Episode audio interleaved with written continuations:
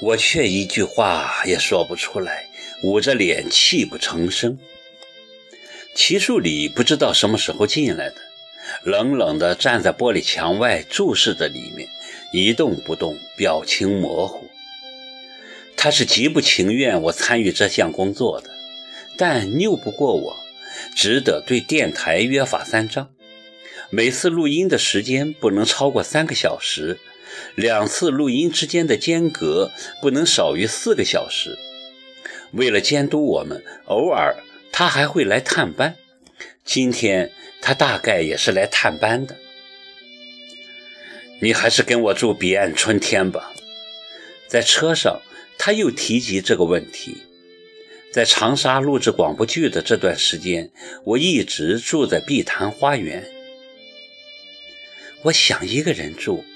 我冷冷地说：“那房子也不是你的呀。彼岸春天的房子就是我的吗？本来是你的，谁知道你这么败家给卖了？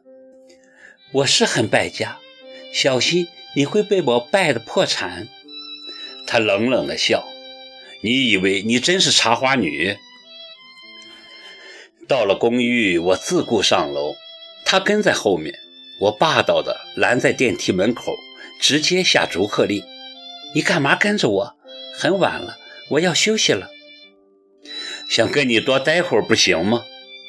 他自己按开了电梯，进了房间。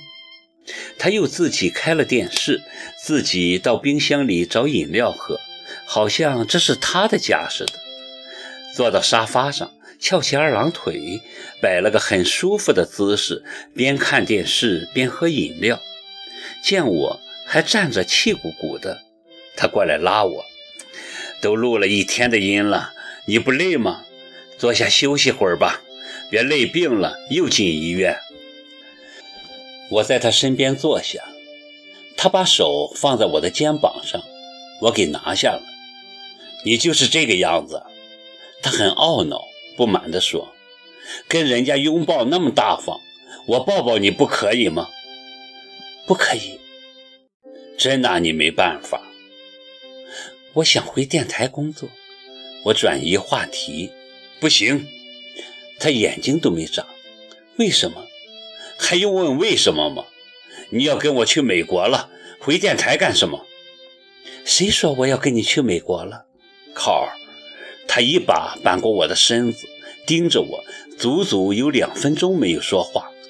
我正纳闷时，他忽然声情并茂地说：“我对你来说或许算不了什么，但是如果你不嫌弃的话，我会像一个兄弟一样来照顾你，不离开你。我会治好你的病，等你身体复原之后，只要你喜欢，再恢复你现在这种生活也行。”但是我可以肯定，你一定会喜欢过清静生活的，这会使你更加幸福，会使你永远这样美丽。我嘴巴张成了 O 型，他在说茶花女的对白，一字不漏。很惊讶吧？他得意地冲我笑。你怎么？你们编的剧本我看了呀。我的记性很好，通常是过目不忘的。我还是一愣一愣的，试探着问：“请问你是人类吗？”他没回答，神色忽然变得很肃穆。跟我去美国吧，我已经跟你父母讲了，他们也答应了，就等你点头了。我会好好照顾你的。加州的气候很好，四季如春，很适合你调养身体。我怕我会客死他乡。我在国外待了这么多年，也没客死他乡，你怎么会呢？我不答应。为什么？我把脸转向他，盯着他，也是足足两分钟没说话。他正纳闷时，我忽然声情并茂地说。我只能给你两种结果，或者是我拒绝你，那你就会怨恨我；或者是我接受你，那你就有了一个多愁善感的情妇，一个神经质的女人，一个有病的女人，一个忧郁的女人，一个快乐的时候比痛苦还要悲伤的女人，一个吐血的，一年要花费很多钱的女人。我说的也是插花女的对白，考儿，我不在乎你是什么样的人，我在乎的是我会让你成为什么样的人。我要你健康快乐，无忧无虑。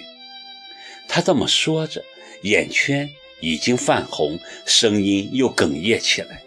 考儿，我把你带到美国，就是想让你忘了过去的一切，重新开始。或者，这对你很难。